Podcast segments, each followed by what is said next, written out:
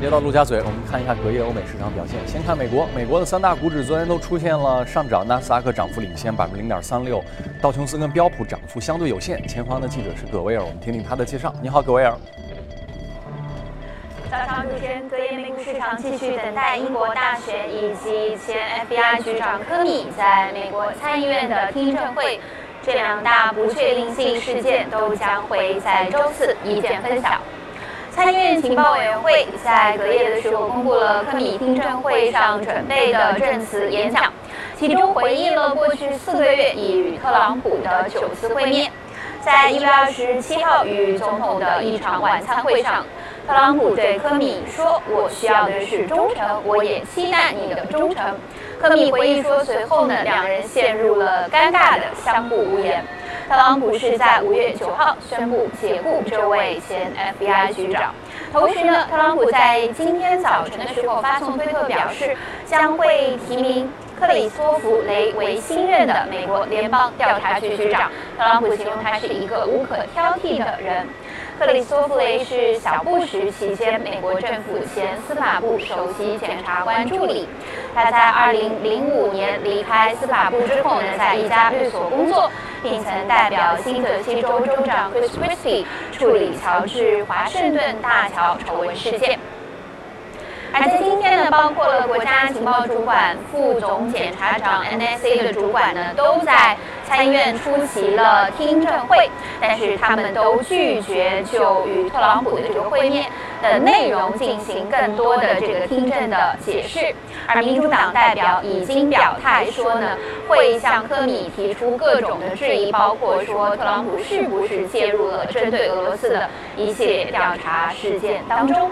再来关注几只个股，根据《华尔街日报》的报道，现在宣布关闭一百五十家门店的基础上呢，再会追加六十六家门店的关闭。这只个股在隔夜呢是大幅的上扬百分之六。另外，券商 BMO 宣布将可口可乐和百事可乐的评级从跑赢大盘调降至与大盘持平。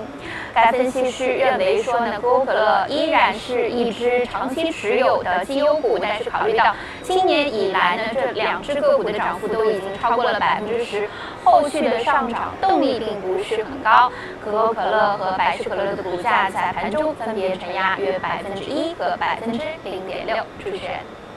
好，感谢葛威尔介绍。欧洲的三大股指都出现了下跌，英国的指数呢跌幅最大，法国跟德国呢基本上是微跌的一个状态。我们下面来连线到欧洲的记者薛娇为大家做介绍。薛娇你好。好的，主持人，英国大选投票终于在今天即将开始。周三，各党派领袖也是抓紧时间争取最后的选票。昨日凌晨六点钟，特蕾莎梅和她的丈夫菲利普已经出现在了伦敦最大的肉类加工市场，希望拉近与工人的距离。但显然，梅梅在工党的地盘上并没有受到热烈的欢迎。而工党的领袖科尔宾周三则在北威尔士举行了最后的演讲。自民党党魁迪姆法伦来到了一家早餐店卖起了早餐，希望给民众带来惊喜。尽管在上周六伦敦桥恐怖袭击事件后，各种民调显示特蕾莎梅失去了此前的压倒性优势，但从各方的分析来看，保守党仍有很大的希望获胜。而另一种可能则是保守党没有获得大多数的席位，无法单独执政，需要与其他党派合作。面对领先优势的不断缩小，特蕾莎梅周三再次强调脱欧谈判的重要性，希望挽回民众的信任。他强调，只有他能代表英国与欧盟战斗，争取最大的利益。而如果科尔宾获胜，那欧盟可以轻松地应对谈判，提前过圣诞了。市场方面，投票日的来临使得欧洲股市的波动明显的增加。周三，欧股开盘后普遍快速走高，但午盘时再次回落。截至收盘，欧洲斯托克六百指数微跌了百分之零点零二，报三八九点三四。此外，今天影响市场的另一重要事件是，欧洲央行可能在议息会议上释放出削减宽松政策的信号。多重因素的影响下，市场都在严阵以待超级星期四的来临。主持人，好的，感谢薛娇带来的介绍。华尔街到陆家嘴，今天呢，我们请到的嘉宾呢是简佳，我们来一起关注一下有关于这个美国加息啊、英国的大选以及原油市场的一些最新的动态。简佳你好，欢迎来到节目当中啊。呃，看到很多机构的各种分析，大家都认为说六月份这个美国加息是个特别确定，甚至有人用到了板上钉钉这样的字眼。对，他们的理由是什么？为什么这么笃定呢？嗯。对，确实啊，我们也是这么认为啊，因为我们其实从年初开始啊，当时我们给出的今年的整个加息节奏就是啊，可能今年整个的呃六月份应该是个大概率的一个加息的一个时间点啊。目前来看，虽然说。最近的一些经济数据啊，特别是我们后面要重点说到的这个五月的美国的非农就业数据是远不及预期的啊，但是这并不影响到目前整个美联储一个上调整个利率的这样的一个动作啊，因为这个，因为今年美联储的原来的一个加息预测啊是这个三次。那么已经加了一次啊，其实六月份是一个比较合适的一个加息时间点，而且啊，美联储依然是认为整个的一个包括通胀，包括啊就业，应应该还是在一个复苏的一个向好的这样的一个态势当中啊。这个事情大家都觉得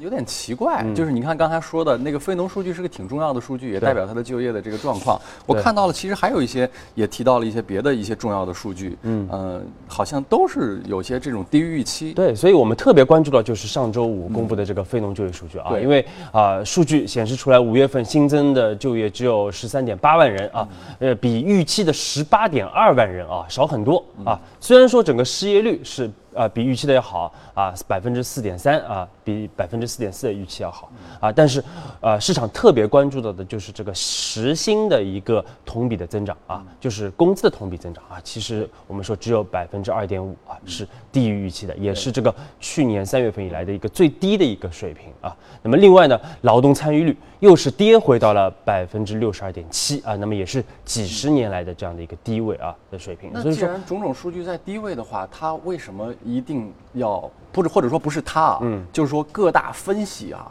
包括机构的观点和判断，嗯，为什么认为这么确定？呃，前一段时间我也大概看了一下，就是美国的这个一季报，啊很多它的上市公司的情况，发现一个突出的特征，就是它的大公司的股价表现跟业绩增长都非常非常强劲。对，大家会知道，不管对于中美来讲。主要来讲，创造就业就业要靠中小公司，嗯，大企业创造就业能力是非常有限的。所以，美国的它这一的经济的复苏跟它的利润的上涨跟它的股价表现，基本上都是大公司驱动。对，那小公司它如果一般的话，它没有这么多就业的创造。那美国它可能最关心的就是就业。对，我们可能更关心的是 GDP。那美国它就看着就业。嗯，那这种情况下。它真的有那么确定吗？即使它加出来，对市场会有多大影响？哎，对，所以说我们看，其实从这个金融市场的这个角度表现啊，也可以看出这个市场的整个的一个预判啊。其实我们说就是，啊，首先我们看到这个数据出来之后，美股非但没有出现下跌啊，平开高走啊。我们看到最近又是持续不断的创出一个历史新高，对啊。但是与此同时啊，我们一直看的比较谨慎的，像美元指数啊，是是又是跌破了九十七啊，现在九十六点六六啊，是这个应该是七个月以来的一个最低水平，也就基本上是把特朗普嗯。啊，当选之后的所有的涨幅全部抹平。那所有的金融市场这些表现，不就透露了一个信号吗？就是说，也许六月份不会加，或者说，也许六月加了，但是幅度可能有限。所以，我们能不能这么理解？我我们的判断反倒是什么呢？就是我们认为啊，就是六月份，嗯，肯定是确定是要加的啊。但是呢，市场透露出来的信号是，后续的整个的一个加息的节奏可能会比原来预判的要来的。慢啊，要来的缓啊，因为美联储当时给出了一个预判就是，呃，今年加三次，明年三次，后年还有四次啊，就是还是有个持续的一个加息的一个过程啊。但是从目前我们看到，包括美国的整个的一个国债收益率啊，都是出现下跌的，是。那么就隐含着对于未来的一个加息节奏没有那么的乐观，对啊。而且我们看到从数据显示啊，这个不只是说呃这个。这个这次五月份的非农就业数据非常差啊，它还下调了这个三月份和四月份的非农就业数据啊。我们知道那两个月，特别是三月份，整个非农就业数据非常的差啊，就还进一步被下调啊。所以说，过去整个三个月，美国的一个新增劳动数据平均只有百十二点一万人啊，是这个呃一个二零一二年以来的一个最低的一个水平了啊。所以说，整个劳动市场可能已经慢慢的体现出来的一点的一个疲态啊。另外呢，就是这样的差的经济数据，也导致市场对于美国二季度的一个 GDP 的一个预测也出现了一个下修啊。目前从这个百分之四啊下修到百分之三点四啊，所以说还是一个比较大幅的一个下修啊。所以回到刚才我们说的这个节奏啊，就是我们判断六月份是大概率加的，但是。今年是否还有第三次的加息啊？目前市场是有非常大的一个质疑的啊。那么另外呢，特别是前段时间那个美联储也公布了五月份的整个的议息会议纪要啊。那么纪要里边透露出来的呃信号就是九月份大概率的会进行整个的一个缩表的一个动作啊，缩减资产负债表啊。其实我们在这个今年四月初的节目中，我们重点分析过这个缩减资产负债表。我想请问，就是说它五九月份有可能会缩表啊？嗯，这个说法的由头跟出处来自于哪里？是美联储的官员自己的表态，还是大家的一种市场的臆想和猜测？是，这是美联储自己的一个表态，他自己的表态，他给出市场的一个指引。我印象前一段时间看到过一个他关于此的表态，他们说快的话有可能在二零一七年的年底，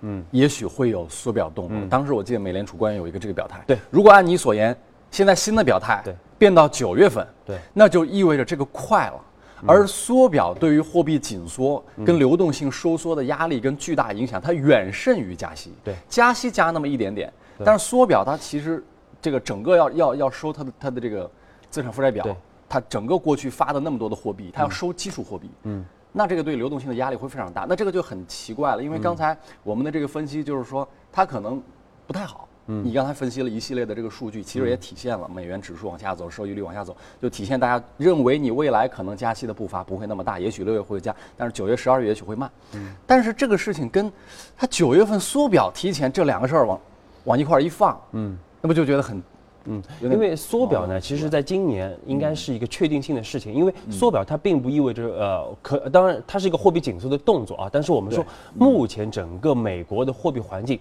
美联储认为是过于宽松了啊。所以说，只是一个回归正常的这样的一个举措。那这个动作会不会进一步影响它的就业？呃，因为它的它整个缩表的动作啊，应该是一个非常循序渐进的一个过程啊。可能初期整个的一个减少购债的规模会相对来说比较的有限啊，它会。不断的去测试市场的这样的一个啊一个表现，包括现在已经给市场比较明确的指引啊，就是我们九月份有大概率会开启缩表。啊，所以说九月份同时进行加息的可能性，我们说就非常小了啊，因为原来大家可能认为九月份还会加息啊，所以说我们说就算要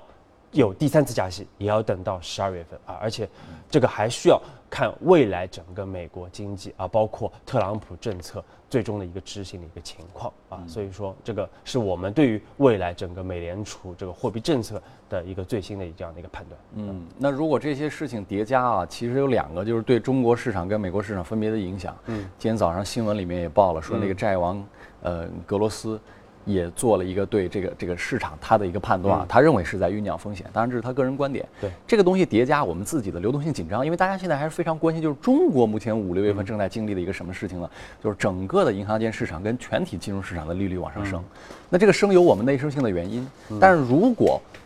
叠加了刚才简家所说的境外的流动性的收紧跟抽水，这对我们的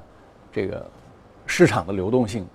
会不会造成一些出？对，所以确实要观察，因为为什么是呃，我们重点要提到这个加息啊？因为下就今天是周四啊，下周四的凌晨，其实我们就能看到整个加息的一个结果啊。那么最关注的，其实对国内投资者来说，最关注的就是在美联储加完息之后啊，我们的反应，我们央行的这样的一个动作和反应啊。因为前两次我们都是上调了我们整个公开市场率啊，公开操作的这样的一个利率的啊。那么这次我们要看国内央行的相应的一个举措，来判断整。个啊，国内央行的整个货币政策的一个走向啊，但是说的一个比较利好的一点，其实我们刚才说到很重要的一点，就是美国的国债收益率其实现在是。是不断的往下走的啊，那么其实中美利差其实是在扩大的啊，是的，所以说对于中国的这个货币，所以我们的货币在走强，我们的人民币最近升值，可能跟利差扩大有关系。对，其实这都是相关联的啊，所以说其实对于我们来说，其实我们的利率已经比较高了啊，我们进一步上调，其实不一定有特别大的一个空间啊，未来也有可能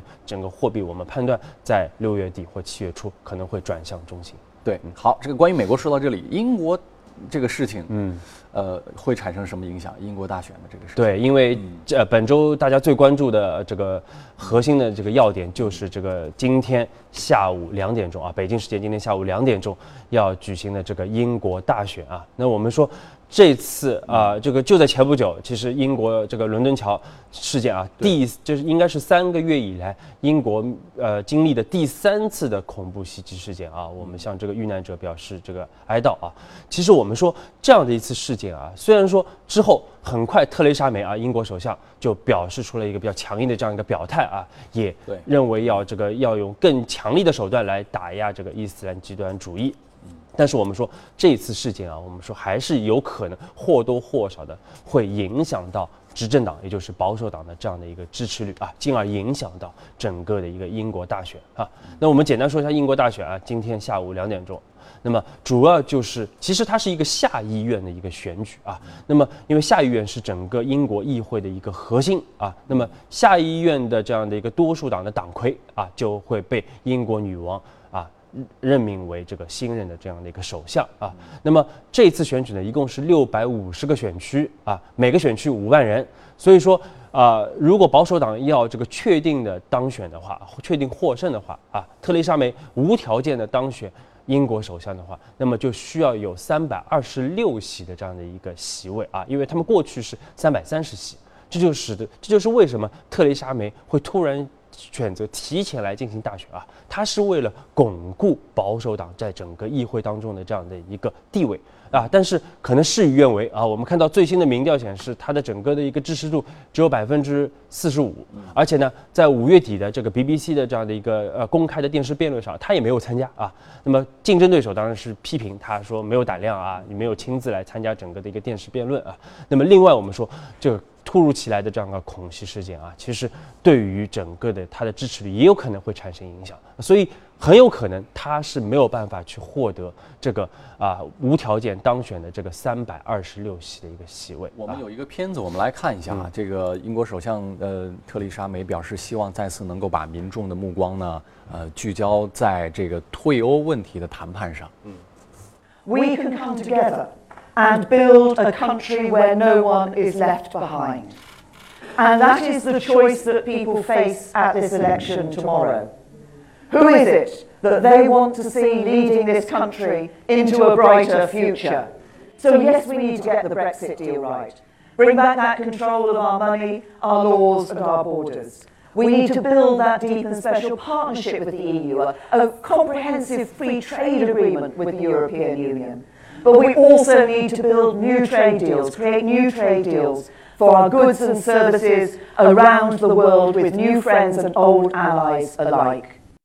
对金融市场的影响怎么分析呢？对，所以说其实我们看到最近整个英镑相对走的比较疲弱啊，那么而且避险资产，比如说黄金啊，像日元走的就比较强啊。其实我们说，如果特蕾莎梅啊，就如果说保守党他没有办法获得绝对的这个多数的话，他必须被迫和一些小党来进行联合的执政啊，那么这个有可能会在未来影响到整个英国脱欧的一个谈判啊。所以说这是市场啊担心的一个比较大的一个焦点。那当然说我们没有必要去猜啊，其实明天早上。我们就会知道最终的一个结果啊。那我们看到最终结果以后，我们再来判断对未来整个金融市场的一个走势的表现。好，我们进入到今天异动美股榜来看一下榜上有名的这些行业。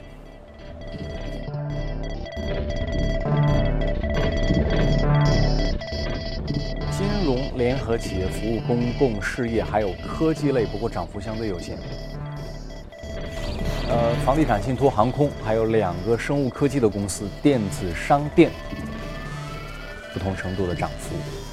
今天呢，呃，有一家公司夏威夷控股涨了百分之十二点三，这个是一个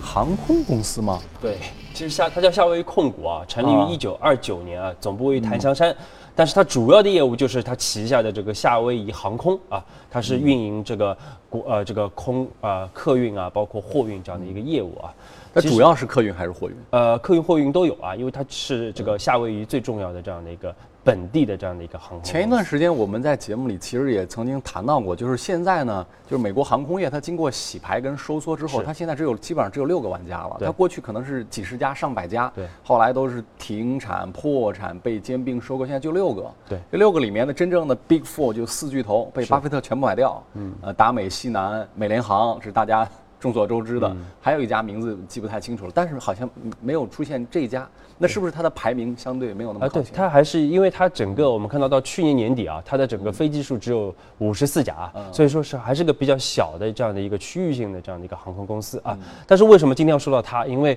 啊，确实有一定的指引性啊，因为我们看到昨天大涨百分之十二点三啊，也是因因为公司最新公布的这个五月份的整个的一个经营数据非常强劲啊，那么客座率啊，啊，包这个这个客运量啊，包括整个营收增长百分之八啊，同时它的我们看到它的整个客座率啊，进一步上涨百分之二点四，现在是八十六点七啊，基本上是一个接近满座的这样的一个水平啊，所以说整个呃经营能力非常的这个好啊。另外公司什么样的原因改善的？它是一个公司的经营现象，嗯，还是一个行业现象？啊，对这个我们说，一方面是因为确实整个需求啊。需呃，对于这个包括夏威夷地区的整个的一个需求，表现出来整个经济，或者是说啊这个旅游的需求啊等等，那就是这条航线的原因啊，跟它整个的航空业的复苏。对，但是另外我们看到，其实它的一个盈利增长也得益于整个最近油价啊这个原油成本的一个下跌啊，这个其实关关联度非常大啊。所以说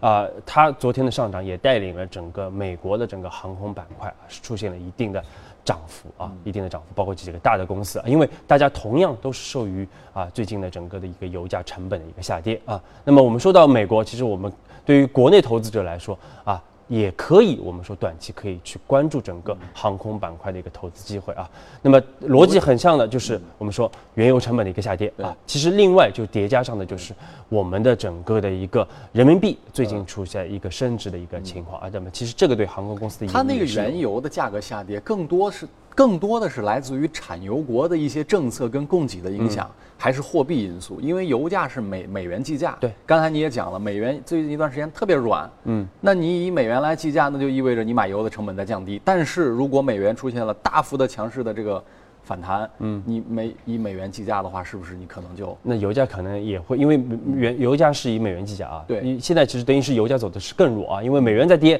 油价。以美元计价还在跌啊，说明就是油价走得非常弱啊，这个也符合我们的判断啊，我们后面也会讲到啊。那么如果美元升值的话，其实对油价也是一个不利的因素啊，所以说油价可能进一步下跌啊。那么其实这个对于成本来说还是比较有利的啊。另外我们说，其实对于整个航空业来说，因为马上进入七八月份啊，整个旅游的一个旺季啊，所以说整个的一个啊整个行业的景气度还是会处在一个比较高的一个位置啊。所以说短期我们建议可以关注整个全球的航空板块。好，华尔街到陆家嘴，目前这一趴先跟大家交流到这里，我们进入到大公司的资讯，时间交到李欣这边。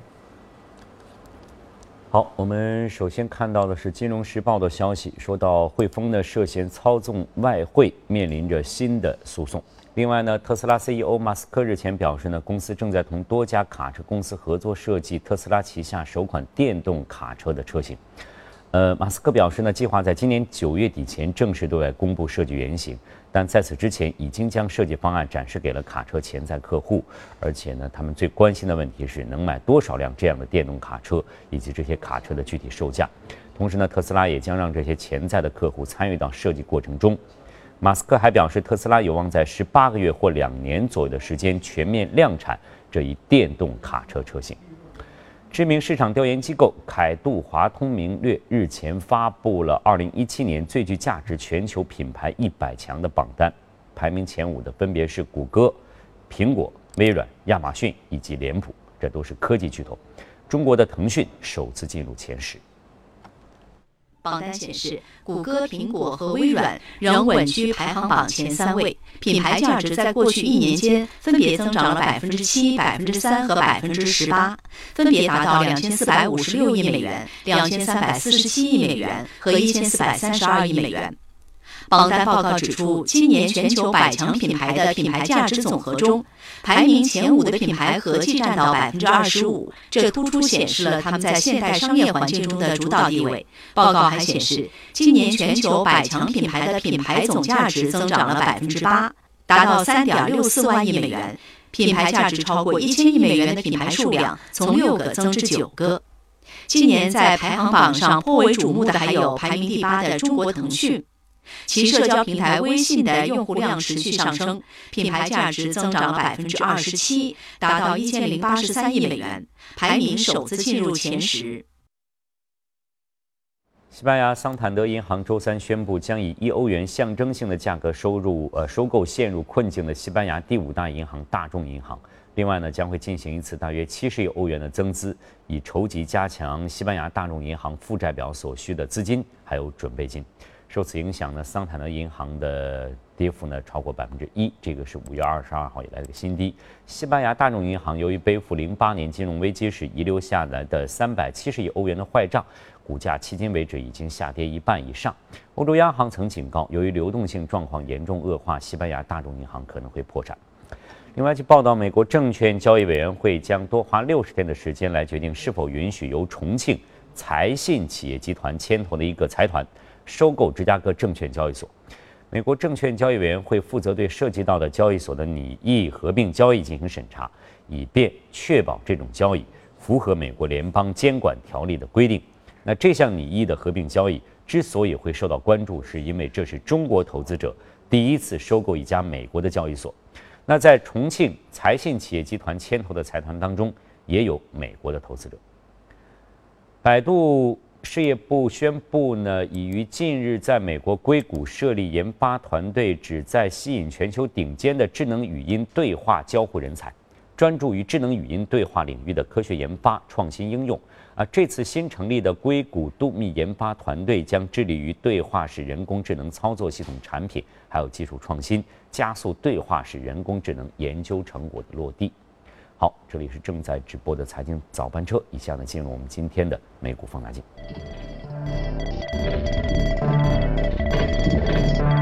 这家公司呢，一个老牌的行业的，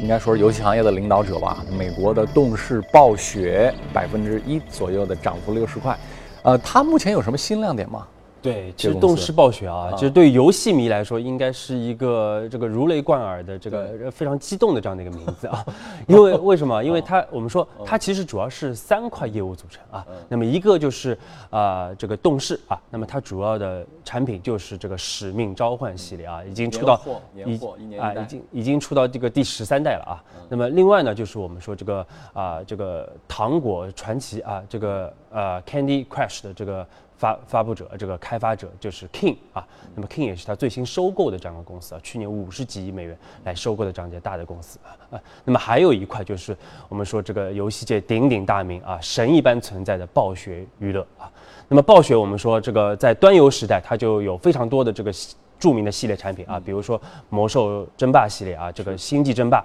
啊，包括这个暗暗黑破坏神啊。那么另外就是刚才数字也说到，其实一五年之后呢，它又这个研发了一些新的玩法啊，包括新的引擎啊，开发出来像炉石传说啊，包括守望先锋等等啊。所以说，去年我们看到整个的一个动视暴雪啊，它的啊一个营收啊是六十六亿美元，在全球排名第三啊，仅次于谁呢？仅次于腾讯。和索尼啊，所以说我们说腾讯已经是全球最大的这个游戏公司了啊。那么呃，但是它的整个的一个还是获了非常多的奖项啊，包括这个暴雪去年是获得了最佳的这个呃游戏工作室啊，包括这个卢呃这个守望先锋也是获得了这个年度的最佳的一个游戏。如果说我们做一个比较，暴雪、网易和腾讯，嗯。你觉得谁可能更有投资价值？如果我再来提供一个数据，对，腾讯的估值呢，一般都长期维持在四十多倍，对。五十倍左右，但是可能不到一点啊。但是腾讯的增长也非常快，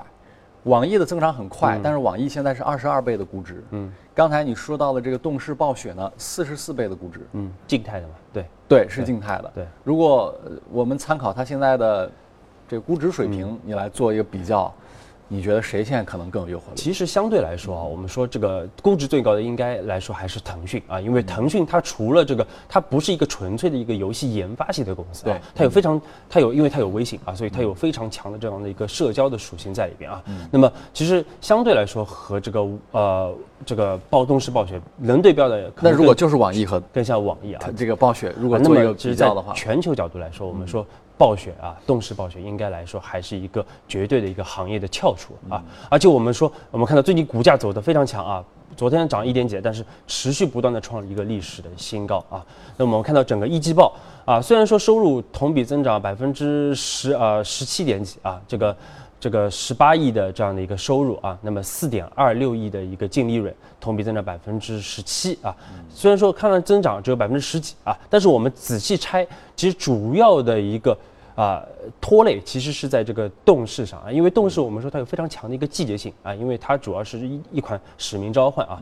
所以说一季度它是整个收入是下滑百分之四十，对啊，而另外两块叫 King 是上涨百分之一百二十九。啊，那么暴雪是上涨百分之五十啊，这么大的一个体量，对啊，所以可以看出，其实目前整个的一个游戏产业非常强的在往这个手手游啊在集中啊。我们说手游的增速在全球角度来说都是非常的快的啊，即使是这些游戏已经推出了啊好几年了啊，但是整个增速依然是非常的快啊。而且我们说这个游戏啊，这个特别是手游啊，应该会成为整个的一个游戏产业的一个主力军啊，这是一应该来说是一个长期的一个趋势。那么另外我们说。对游戏公司来说，因为它有非常强的 IP 啊，所以它还可以通过其他的方式来进行变现啊，比如像电影啊、动漫啊，包括电子竞技啊，这些方面都是非常强的一个变现啊。像我们看到这个暴雪去年二零一六年是推出了这个。啊，魔兽世界的这样的一个呃电影啊，中国票房很好，但是全球好像说低于预期。全国全球是二十九点七亿人民币啊，我们换算成人民币二十九点七亿啊，中国是占到了绝差不多一一半啊。那他投了多少钱呢？做这个事情？十四点七啊，总体来说好像算下来还是这个亏了啊，亏的还是亏了，因为它整个成本比较高啊，主要是，但是在中国我们来说，去年毕竟已经是排名前三的这样的一个票房收入的一个大片啊，所以说整个的一个游戏公司啊，通过其他方式来变。现的一个能力依然是很强的啊。那么对于国内投资者来说啊，其实我们在三月初的时候就建议大家重点关注过整个游戏板块啊，也是最近整个的一个成长股里边表现最好的板块之一了啊。很多公司也是啊走势非常强劲啊。其实我们关注它，呃，虽然说腾讯、网易这两家巨头都在海外上市啊，但是。随着过去几年的整个的一个重组，包括 IPO 啊，越来越多的整个细分行业的龙头已经回归到了 A 股市场啊，所以我们对于我们来说也有非常多的一个投资的一个选择。如果我们再做一个对比啊，因为这个呃叫影游不分家，大家也就是说有影游联动说的非常多，对，所以这两个行业呢，虽然其实他们确实是有明显的不同的行业特征的，也也是完全不同的两个行业，但是呢，在今天这个泛娱乐的时代，不妨碍我们把它放到一块儿对比。就比如说。过去，你看今天我们看到游戏公司啊，大家都觉对它各种溢美之词，就觉得它未来增长快。嗯，但是未来会怎么样？其实可能还是不确定的。这事儿就好比我们往前一两年来看电影行业，电影行业我印象非常深，应该是在二零一五年年报交出来的时候，我们四百亿票房，大家马上的说法就是马上我们赶英超美，马上我们超会第二年就会超过北美票房，说我们的增长会维持多少多少的增长，四百亿的票房，百分之四十的增长，我印象当中那是那一年。中国所有行业里增长最快的行业，比游戏还要快，就是电影。对，呃，各路资金你应该也有印象，都在疯狂的在投电影。嗯，就所有的投资人可能以前投互联网的，现在开始投剧本了。嗯，然后紧接着我们看到什么呢？我们看到就是二零一六年，就电影整个市场的一个一个一个大的一个嗯一个泡沫的一个破裂。嗯，过去是四十的增长，二零一六年增长是多少？是零增长甚至负增长。然后来到二零一七年的一季度，从一月份开始，整个票房的状况。都不是特别的理想，这一切都建立在大家在二零一五年的时间点认为这个行业会极度复苏的，会进一步加速的情况。哎，可能但不是这样。那游戏行业未来确定性？如果跟电影来比较一下，会有一些什么变化？对我们说，这是其实是两个概念啊。因为呃，上，首先那个游戏的增速啊，其实并不比不比电影慢啊。其实前两年整个手游的增速，包括我们看到像 King 的增速百分之一百二十九啊，其实它是一个翻番的一个增长啊。特别是手游这一块啊，包括我们看到王者荣耀啊，整个增速这个其实非常的惊人啊。所以说增速是非常快啊。另外，其实我们要说到，其实一个是行业的一个增速啊，另外就是整个盈利能力啊。其实我们因为传媒我们说的很多啊，但是我们其实在节目中重点关注的主要是游戏和这个直播啊这两块，因为这两块它的整个的一个变现能力是非常强的啊。而电影行业虽然说整个体量非常大啊，当然我们应该是已经超过美国，成为这个全球最大的这个票房市场啊，很快啊，不不，如果不是现在，那就是未来的很短的一段时间啊。但是整个由于整个行业的一个属性，所以导致它的整个盈利能力啊，可能并没有游戏或者啊网络直播来的强。所以说，我们更多的会去关注这些现金流非常好的这样的游戏板块，而且特别是在现在追求这个重度化、精品化的这样过程当中啊，特别是像包括刚才数字说的这个引游联动，那么这些其实都只有巨头啊，现在才可以做到这样的一些高水平的这样的。